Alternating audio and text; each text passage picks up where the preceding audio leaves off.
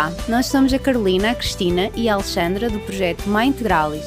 E eu sou Ana Afonso, nutricionista clínica e integrativa, e em conjunto criámos o Hora Verde Podcast.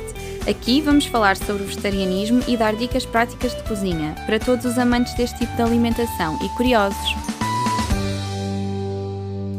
Bem-vindos ao episódio 1. Olá a todos, eu sou a Ana Afonso, tenho comigo a Xana e hoje vamos falar um bocadinho sobre o que é o vegetarianismo, os tipos de vegetarianismo e os motivos que levam uma pessoa a ser vegetariana. Olá Ana, olá a todos. Sim, realmente é mesmo importante esclarecer, não é? Porque vemos vegetarianos que comem ovos, outros já não comem, há muitos que não comem, por exemplo, mel. Como é que podemos esclarecer isto? Exatamente, é verdade. Então, antes de mais, vamos falar sobre o que é o vegetarianismo. O vegetarianismo, ou uma pessoa que é vegetariana, é uma pessoa que não come carne nem peixe, mas pode comer alguns produtos de origem animal.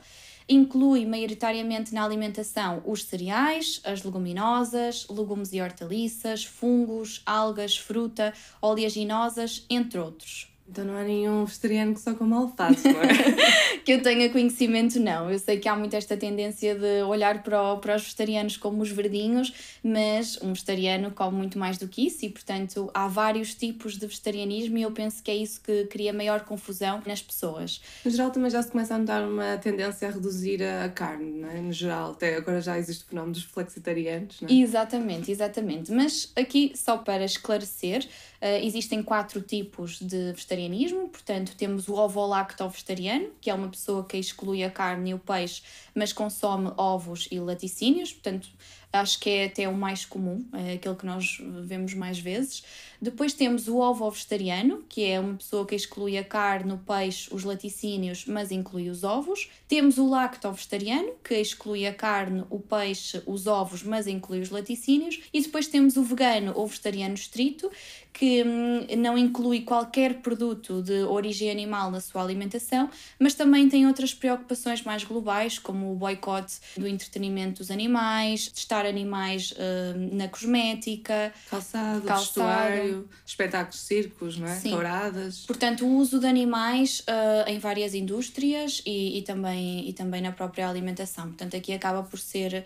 Uh... Já é mesmo um estilo de vida, não é? Sim. Que livre de crueldade animal. Exatamente, exatamente. Estão contra a exploração animal, no geral. Sem dúvida. Uh, acabam por ver o animal igual ao ser humano, não é? Ou seja, acreditam que nós devemos todos coexistir. Exatamente, porque nós, nós a nosso ver, não é? Somos todos iguais e os, e os animais são seres sensíveis, então o que o vegano pratica uh, é que nós somos, somos iguais, portanto o homem e o animal são iguais e por isso devem ser tratados com o mesmo carinho e respeito. Exato, e, e acabam por não ser só contra o abate, não é? porque nós acabamos por falar muito, às vezes, da morte dos animais, mas não é a morte dos animais, é a maneira como são tratados tanto na indústria, né? ou seja, a parte da alimentação, que é totalmente artificial, o transporte, o, espaço, onde, aquele pequeno espaço onde estão confinados, não é? Sim, eu acho que isso é um dos fatores que também nos preocupa, não é? É perceber a forma como os animais são tratados na indústria e a sobreprodução animal. Portanto, antigamente, se calhar, havia um frango por família e era uma coisa para uma vez por mês ou um porco por ano, e hoje em dia toda a gente come carne e peixe como se não houvesse amanhã, digamos assim, porque há tanta, há tanta sobreprodução que para produzir uh, em massa temos que utilizar mecanismos que muitas vezes não são os melhores para os animais, não é? Sim, a verdade é que se um homem for pescar com a sua cana um peixe, não há problema, não é? O problema está na quantidade de peixe e carne que se consome diariamente, porque uhum. a verdade é que já não se vê uma pessoa a não, a não meter lá o bife no prato, uh, nem ao almoço, nem, nem ao jantar, é sempre. E isso leva a uma subprodução totalmente insustentável. Nós, neste momento, já somos cerca de 7 bilhões no, no mundo e é totalmente insustentável todos consumirmos animais diariamente em todas as refeições. É? Exatamente, e eu acho que esse é um dos principais motivos que leva uma pessoa a ser vegetariana, portanto, a questão da sustentabilidade. Eu acho que podemos resumir em três principais motivos que levam uma pessoa a, a se tornar vegetariana: a sustentabilidade, a ética animal e a saúde. No meu caso em particular foi a saúde, portanto, em criança e em adolescente eu tive alguns problemas de saúde, como já falei um bocadinho no episódio zero, portanto tinha bastante acne, era muito alérgica, tinha mesmo que dormir com um rolo de papel higiênico ao meu lado, fazia crises graves e tinha também enxaquecas. E hum, na altura, por não conseguirmos encontrar aqui uma solução, corremos a um terapeuta de medicina tradicional chinesa que me deu dicas para fazer uma alimentação mais vegetal, reduzir algum, o consumo de alguns produtos de origem animal, mas também melhorar o meu estilo de vida. E a verdade é que a minha vida mudou totalmente. Portanto, o facto de eu ter deixado de, de comer carne, depois a, a, longo prazo, isto foi um processo, mas ter também reduzido os produtos lácteos, os ovos, as manteigas, o queijo, portanto, tudo isso ajudou-me bastante a melhorar a minha saúde e hoje em dia sou uma pessoa muito mais com muito mais energia e sinto muito mais leve. É curioso que eu sinto exatamente o mesmo. Eu tenho bronquite asmática desde, desde pequenina e foi na altura em que reduzi os lácteos, principalmente, que uhum. passei a ter muito menos crises de bronquite. Sim, é verdade. Pronto, os laticínios também têm um potencial inflamatório e a verdade é que também aumentam aqui a, a mucosidade interna, a produção de muco, e eu senti uma grande diferença. Uh, aliás, eu, eu sinto agora, se eu exagerar nos iogurtes ou no leite, passado uma semana estou com uma crise de rinite, estou com o pingo no nariz, portanto é quase automático. E depois, ao compreender melhor esta associação e e a fazer uma alimentação mais vegetal, comecei a notar diferenças no meu próprio corpo e a controlar melhor a inflamação incluindo na menstruação, que eu sei que é um, um, uma fase da, do nosso ciclo que, que preocupa muitas mulheres, porque sentimos naturalmente com mais dor, mais inchadas, indispostas. Eu senti melhorias significativas, porque lá está, o fazer uma alimentação mais leve deixa-nos muito menos inflamados e isso traz melhorias uh, a todos os níveis. Sim, eu também me senti bastante melhor. Curiosamente, na altura em que tornei vegetariana, a temática que me sensibilizou mais foi a nível da sustentabilidade, uhum. porque eu não tinha talvez noção do impacto que era o consumo, principalmente da carne. Não é? E se pensarmos que este é o único planeta que, que vamos poder existir e deixar para os nossos filhos, isso pronto, deixa-me bastante sensibilizada. Na altura, até foram aqui alguns dados que eu estive a ver na, na Associação Vegetariana Portuguesa, Sim, podes, podes citar porque eu acho que nunca é demais ouvir e são sempre coisas que nos importam, penso eu, a todos. Por exemplo, na pecuária, se pensarmos que para um quilo de carne são necessários 15 mil litros de água, enquanto que para produzir um quilo de cereais basta 1,3, é uma discrepância enorme, não é? Sim.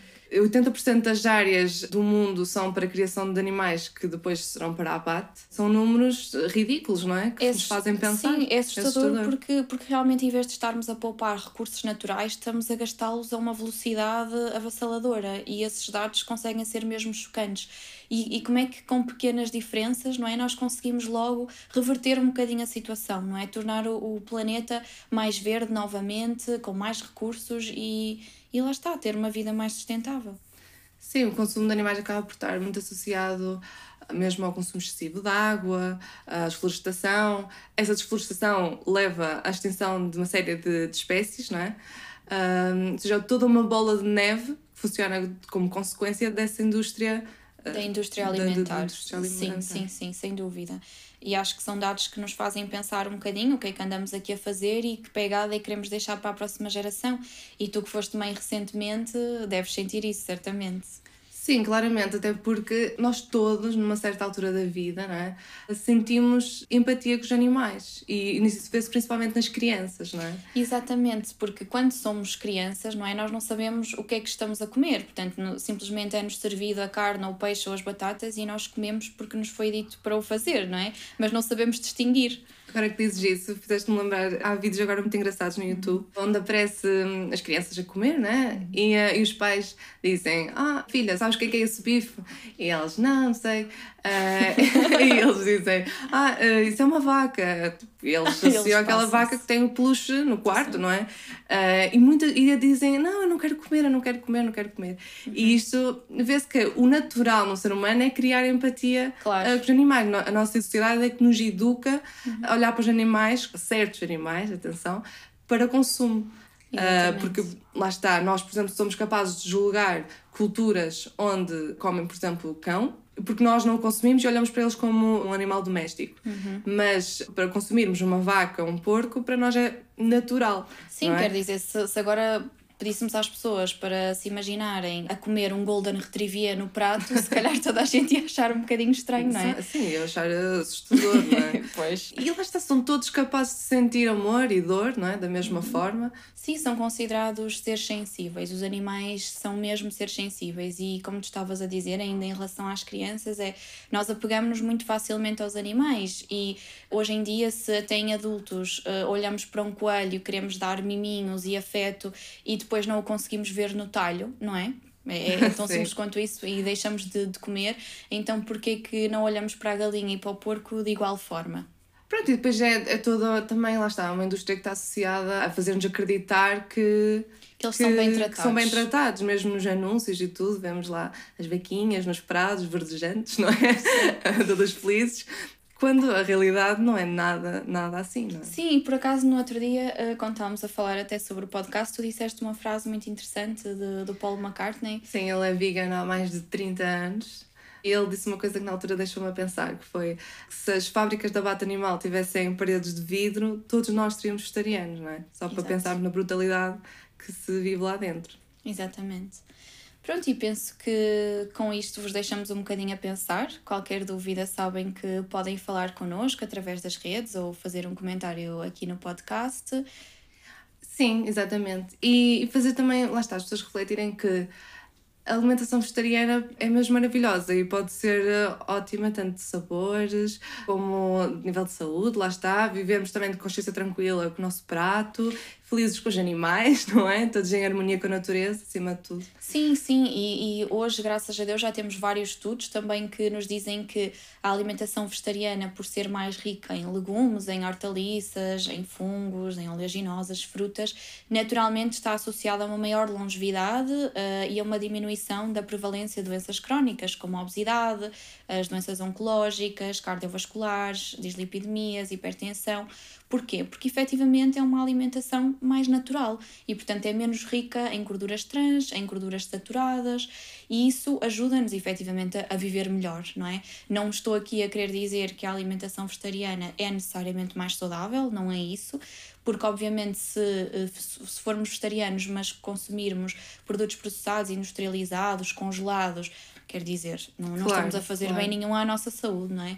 Isto é apenas para vos fazer pensar um bocadinho nas vossas escolhas. Exatamente. Obrigada, Ana. Obrigada a todos. Obrigada por nos terem ouvido. Sim, em relação ao próximo episódio, o próximo episódio será com, com, Cristina. com a Cristina, exatamente. Vamos falar sobre o que é que é um prato vegetariano nutricionalmente equilibrado. Eu penso que esta é uma grande dúvida nas consultas, as pessoas perguntam muito como é que eu devo então montar aqui o prato vegetariano uhum. equilibrado, porque acham que uma massa com cogumelos já é vegetariano. ok, não deixa de ser, mas é há nutrientes. Mas talvez não equilibrado. Exatamente. Não é? Existe esta confusão. Há nutrientes essenciais e é isso que vamos falar no próximo episódio. Por isso, fiquem connosco e um obrigada a todos. Obrigada. Obrigada por ouvires o Hora Verde Podcast. Esperamos por ti no próximo episódio.